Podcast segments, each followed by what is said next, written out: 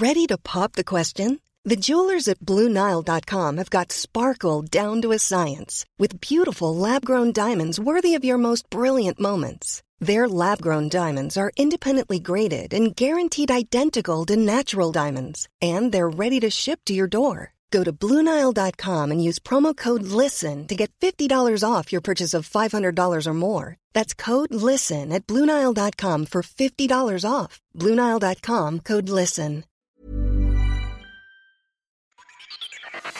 La cocina, el lugar perfecto donde todo sucede. Aquí empieza el viaje culinario. Acompaña a la chef Ana Martorell a descubrir el secreto para encontrar el sabor imposible que obsesiona. Bienvenidos a Gastrolab. Comenzamos.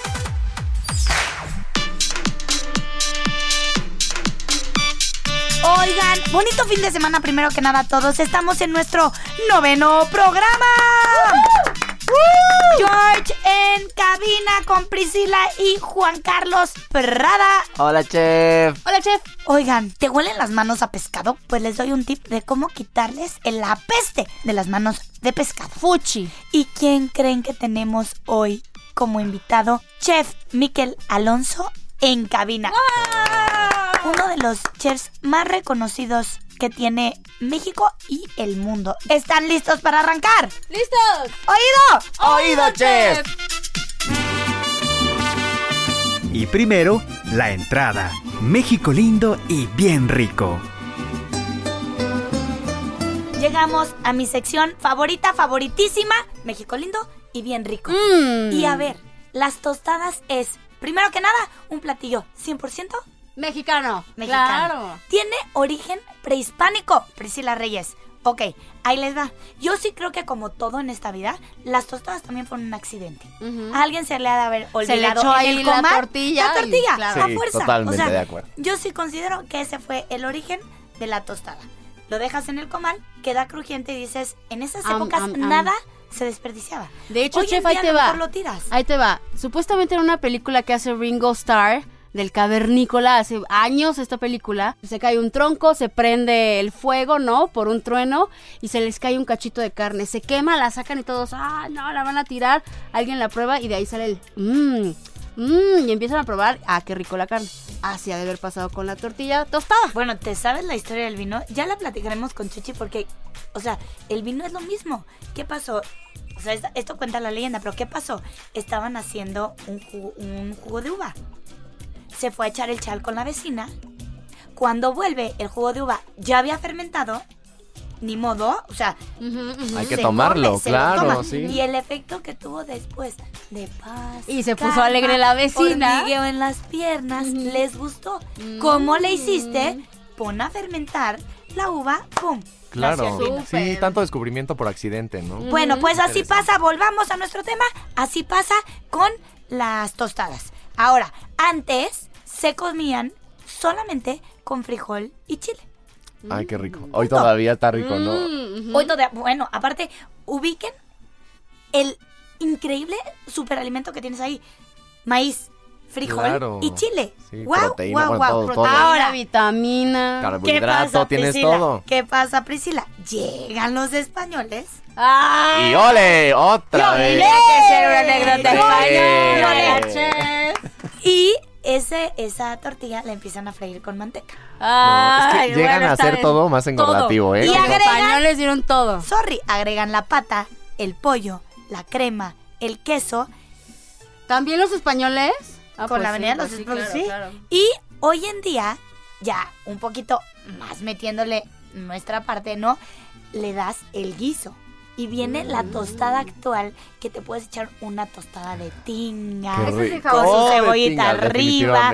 Es más, en esas tostadas va muchísimo, ubican la cebollita que está en vinagre, orégano. Sí. Es que de verdad estoy salivando. Y así preparan ¿Alguien la de más pata. como la yo que tenga yo la ya de pata no hambre? le entro, pero así la preparan, ¿no? Con A ver, orégano, hay- vinagre. Uf, nos vamos, por ejemplo, mis favoritas, las tostadas de atún del contramar.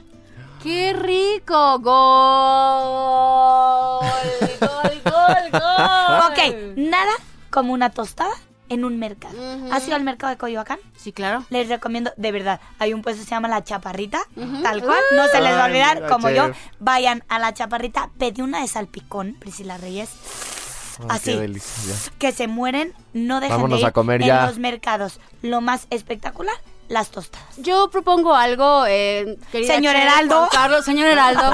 Cada vez mándenos a ver, por favor. ya por lo menos, ¿no? De a Por lo menos, si no nos va a mandar a Tokio, a Hong Kong, A. Italia o a Francia, por favor, mándenos a el Señor mercado de Coyoacán. el próximo programa grabamos en vivo Coyoacán. los mms de las tostadas de Coyoacán. Vámonos a la siguiente sección. Y ahora, una receta cantada.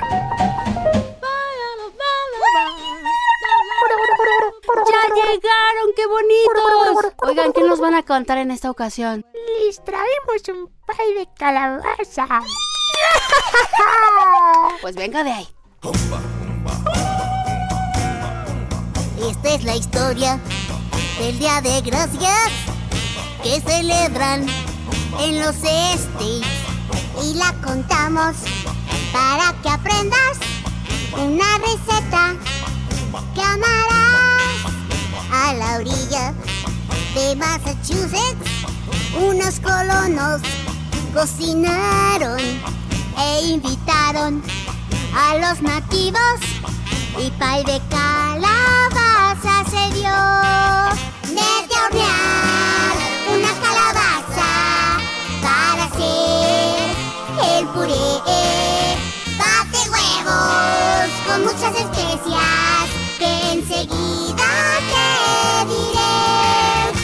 Usaremos nuez moscada, clavo molido, au, cardamomo, canelita y jengibre y ralladura de limón. Bate todo con azuquita, sal y nata para espesar. Viértelo sobre el hojaldre y ahora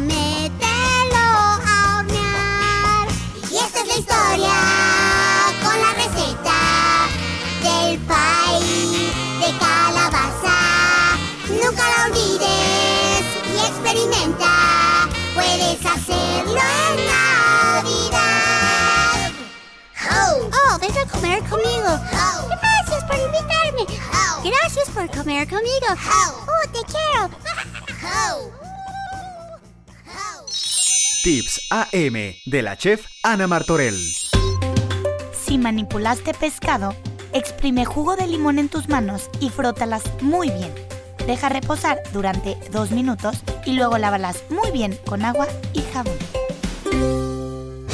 Y ahora, caricaturas. Hoy tenemos en cabina una de mis personas favoritas, una de los libros enciclopédicos andantes más grandes que he conocido en mi vida, Miquel Alonso en cabina. Gracias Ana por la invitación. Un gran chef, chef de coma, chef de Lur, chef de Vico. Miquel, si algo un día me marcó fue la cantidad de cosas que sabes de los pescados y del mar. Pues le intentamos dar el mayor sentido común para intentar entenderlo de la mejor manera y podérselo transmitir no solo a, a todos los alumnos o a todos los cocineros que trabajan con nosotros y que puedan manejar el pescado siempre de la misma manera, porque pescados va a haber muchos. Te van a llegar al final muchos tipos de pescados, porque donde siempre pensamos que el nombre es un pescado, normalmente el nombre es una familia, como la familia de los meros. Ah, pensamos que el mero es un pescado. O la familia de los bacalaos. Ah, yo pensaba que el bacalao era un pescado. Claro, y tienes varios. Y entonces te pueden llegar pescados que se parecen mucho, pero no sabes muy bien qué son, ¿no? Número dos, yo creo que la regla primordial es que el pescado esté fresco. Yo, yo me voy siempre con sentido común. ¿Dónde estás viviendo? ¿Y dónde naciste? ¿Eres capitalino? ¿Estás viviendo en la Ciudad de México? Uf, Realmente el pescado va a ser una cosa muy lejana. Entonces sí le vas a tener que invertir un poquito más de tiempo. Si compras un muy buen pescado, que tenga un alto contenido de grasa, un salmón, una muy Esos buena- son los de agua fría. agua fría, ¿no? Pescados de agua fría. Eh, los puedes congelar. Si sabes que de repente te lo dieron congelado, pero de muy buena procedencia, pues probablemente también. Ahora, lo ideal es que tú puedas tener pescado fresco y consumirlo fresco todas las semanas. Si tú agarras un pescado que sabes que viene del Pacífico, va a tener una carga más de muscular, más de grasa, va a estar más apretado, ha comido más fitoplancton, más zooplancton, se ha movido más en aguas frías, tú le vas a poder meter técnicas más avanzadas, braseados, estofados, guisados, lo puedes guisar, lo puedes parrillar, lo puedes planchar, lo puedes freír. Ahora, si te vas a pescados más delicados, pescados frescos pero que igual han vivido y han nacido en aguas más cálidas, con menos fitoplancton, donde no han tenido, han tenido la necesidad de moverse tanto, estaban muy a gusto en su zona de confort con una alimentación básica, vas a tener eh, sabores mucho más delicados, entonces tus técnicas tienen que ser más delicadas.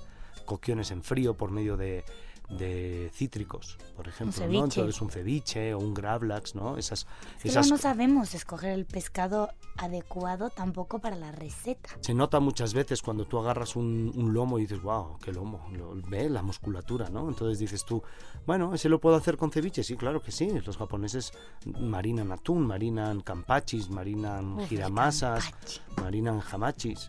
Eh, de repente puedes encontrar todo ese tipo de seriolas, ¿no? Que es el nombre en latín, y puedes ver que son pescados con mucha musculatura, pero que también se, se le vale echarle soya o limón, funciona. Pero agarras un buen hamachi, te lo guisas y te queda espectacular en un guiso, ¿no? Oye, Miquel, no, necesitamos hablar más a fondo. Si me aceptas otra invitación. Sí, claro. Mi- Miquel, es tiempo de un juego. Híjole. Vamos a jugar. Hombre, sí, vamos a jugar caricaturas. ¿Estás listo? Y hoy se convierte en caricacomes.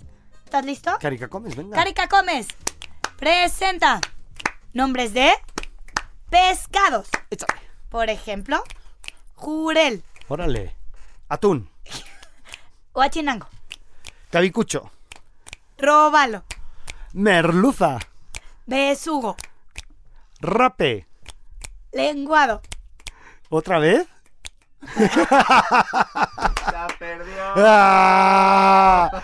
Pero sería igual otra clase de lenguado. Pero no dijiste que Claro, es una familia. Puede ser el lenguado. Más chico, puede ser el lenguado azul. Miquel, recuérdanos en redes sociales cómo te pueden encontrar. Con arroba Miquelonso, con cada kilo.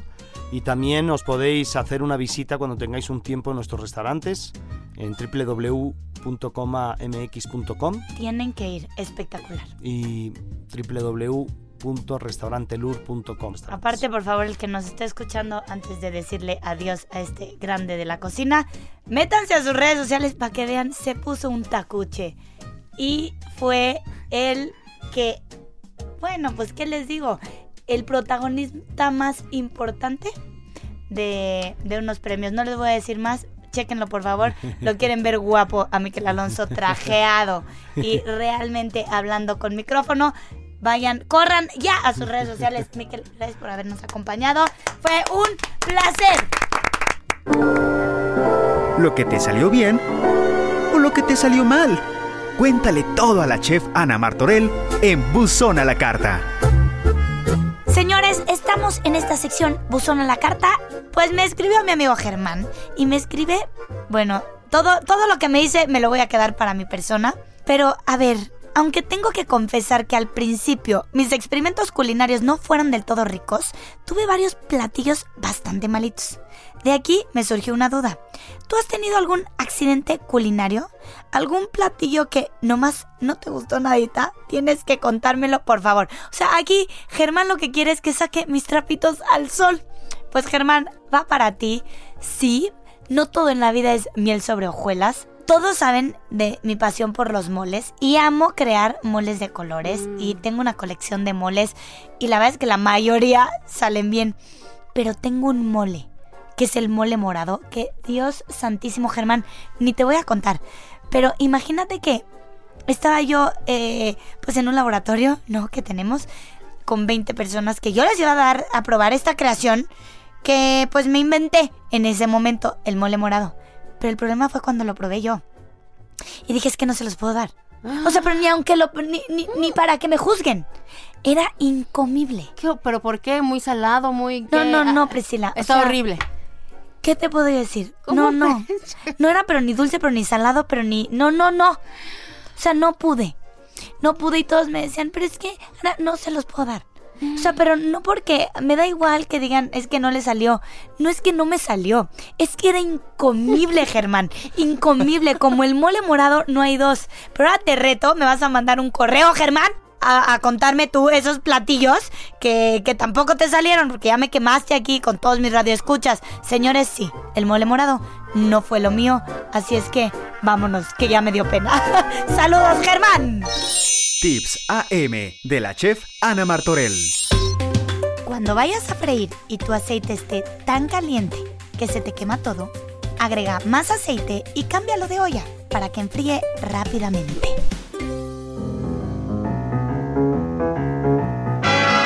A ver, señores de la cocina, también se aprende. ¿Qué nos vas a enseñar hoy, chef? ¿Saben qué? Acaba de pasar y no me voy a cansar de decir lo siguiente. ¿Por qué siempre copiamos cosas que a lo mejor no deberíamos de copiar si ya teníamos una tradición? No voy a hablar de qué, pero el Thanksgiving. Híjole, la verdad es que quiero, quiero Y tocarla porque es preciosa. Sí. Es una festividad en la que no hay que comprar regalos, es simplemente sentarnos y dar gracias. Qué es bonito. unir a toda la familia en torno a una mesa llena de comida, pero no nada más llena de comida, Priscila. Es pasarte todo el día cocinando. ¿Para qué? Para darle el apapacho, Oh. este amor y este sentido a todos nuestros invitados. Más o menos como hoy, nuestra Navidad, pero hoy. sin, sin consumismo. Híjole, Pris, sin consumismo, regalos. Pero no nada más eso. A ver, aquí es, es el último jueves de noviembre. Valorar lo que tienes. Entonces ya sabemos qué es. Pero vámonos a otras culturas. Aquí cocinan ellos. Y ellos calientan. Ellos se sirven. Hay un apapacho.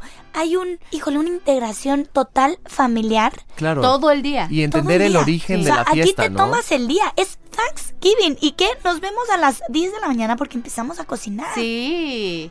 Pero, chef, el, el origen de la fiesta yo creo que es algo que hay que entender para, Híjole, para saber por qué, por qué hacen esto eh, Eso otras es culturas, interesante. ¿no? Primero que nada, exacto. El origen es, daban gracias a la tierra por haberte dado cosecha. Claro, es que Importantísimo. Qué importante, qué importante. Y dentro de la comida hay muchos de los ingredientes de los que se daba gracias. Por ejemplo, la, la calabaza, la pumpkin. Ujú, ujú. Entonces, se daba gracias porque la tierra te había dado y en agradecimiento se cocinaba. A ver, siempre hay platillos predominantes en una fiesta de Thanksgiving. ¿Qué se come en esta celebración? Thanksgiving es igual a... Siempre en esa mesa va a haber jalea de arándanos. Ajá. Siempre va a haber camote. Va a haber pumpkin. La calabaza está preciosa naranja. Y va a haber un pavo. Como lo quieras hornear, ¿no? Ok. Muchas veces sí es en el horno, con el relleno. Pero este Thanksgiving pasa de generación en generación. O sea, tú La sigues haciendo familiar. la receta de mi abuelita. Claro. ¿No? Y cambia muchísimo entre familias eso, ¿eh? A ver, y aunque en cada casa se cocine diferente y con la tradición de tu familia, sabes que en cada casa van a estar comiendo un pavo, arándanos, camote, calabaza. O sea, en todos La calabaza, lados- ¿cómo la preparan? De diferentes maneras, como puré. Es que, la- por ejemplo, ¿Como pero la tarta, Mm. la- la- el, el pumpkin pie, el pie. Oh, o sea, es delicioso. es delicioso y tú nada más es tan, tan cañón que tú desde que oyes a alguien decirte un pumpkin pie es igual a, ah, pues es que debe de ser Thanksgiving. Ok, este dato seguro no lo sabes, Pris, pero Juan Carlos, en Estados Unidos, el presidente cada año le perdona la vida a un pavo. Fíjate, está muy O cañón. sea, Donald Trump este año le va a perdonar la vida a un pavo. Sí. Ajá, y las personas lo van a poder ir a visitar durante todo el año.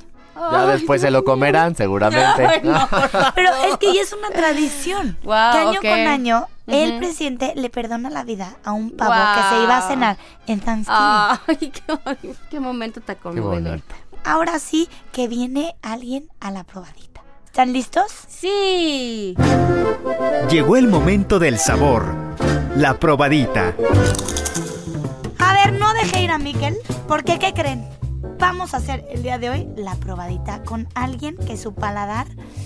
Híjole, a ver, a ver, Miquel, no, no, no, estamos aquí con el chef Miquel Alonso para los que nos acaban de sintonizar, parte del equipo de GastroLab, y lo tengo a ojos vendados. Sí, Sí, ¿no ves nada? no veo nada. ¿Cuántos dedos tengo?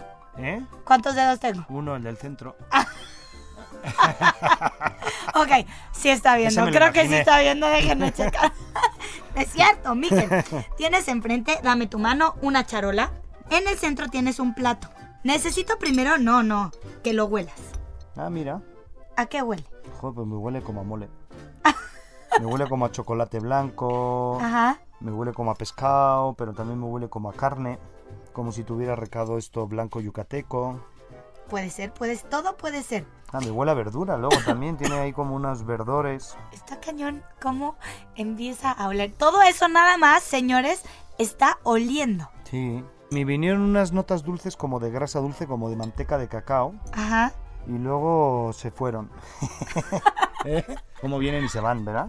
Déjame Necesito probar. que piques, exacto.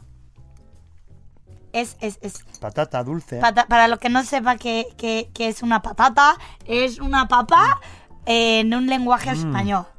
Es una patata. Una patata. ¿Cómo? Una patata al vapor con su piel, que la, la piel le viene muy Amo bien. Una, pat- una patata joven. Es, es, es Está papa de- grande, es papa chica. No, es papa. Es papa mediana, cortada en cuatro, con piel. La piel porque es joven, ¿no? Es, es una papa joven. una, es una papa joven, entonces está llena de agua. Papa Tiene como una especie de adobo, Ajá. como unas pinceladas. No sé si le has echado ahí un poquito de miel o. mm, ¿Estás listo para abrir tus ojos? ¡Chan, chan, chan, chan! ¡Ah! Sí son papas Mm, que se cocieron en un fondo de res Órale. y lleva jalea de arándano y es una receta que hicimos para festejar el Día de Acción de Gracias.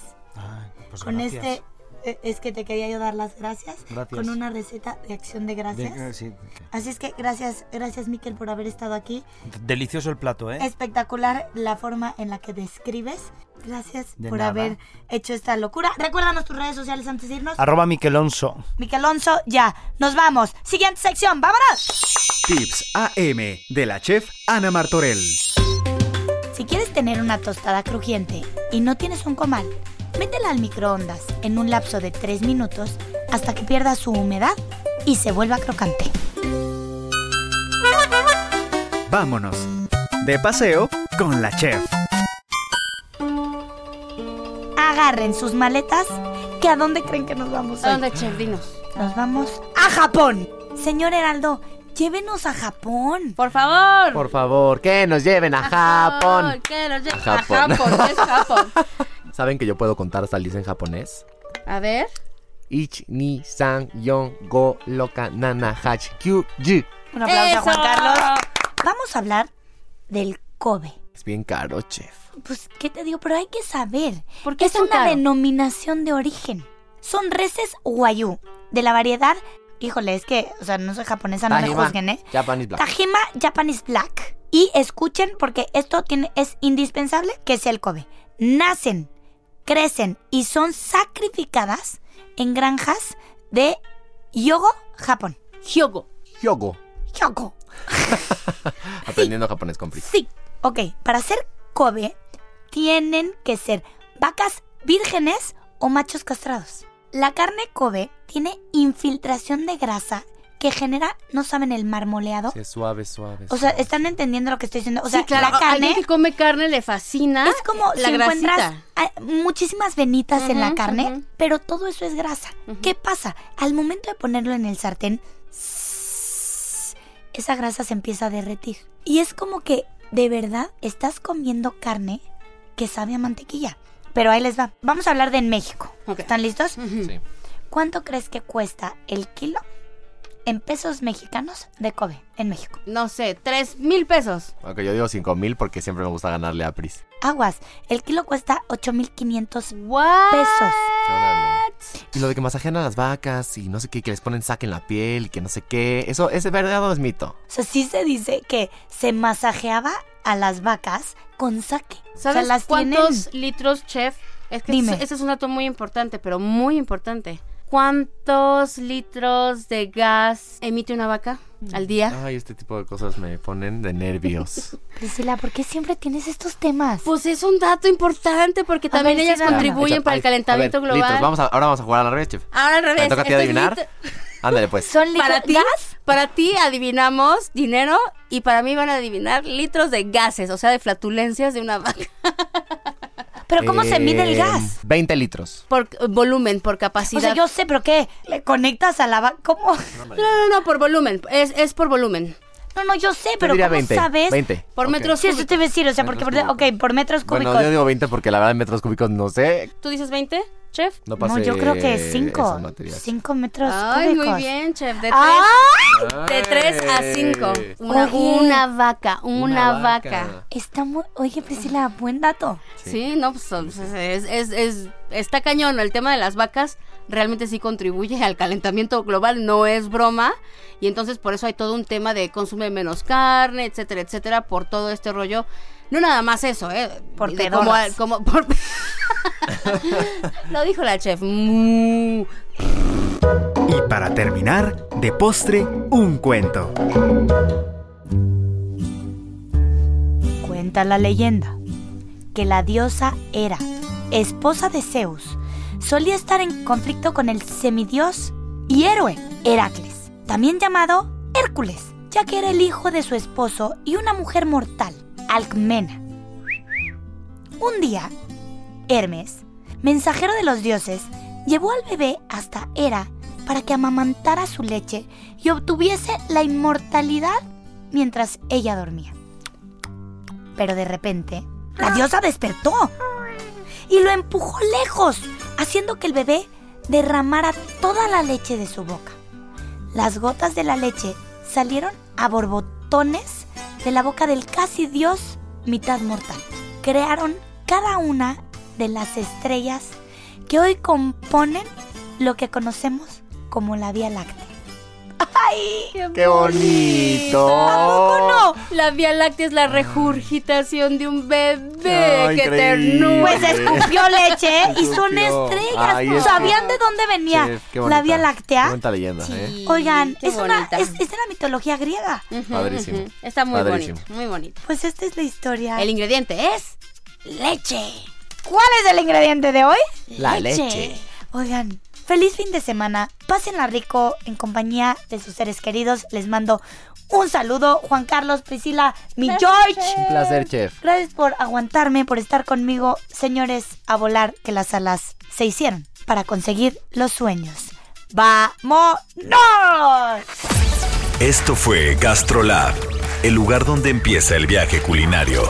No te pierdas la siguiente emisión y acompaña a la chef Ana Martorell a descubrir el secreto para encontrar el sabor imposible que obsesiona. Por Heraldo Radio, donde la H suena y ahora también se escucha. Una estación de Heraldo Media Group.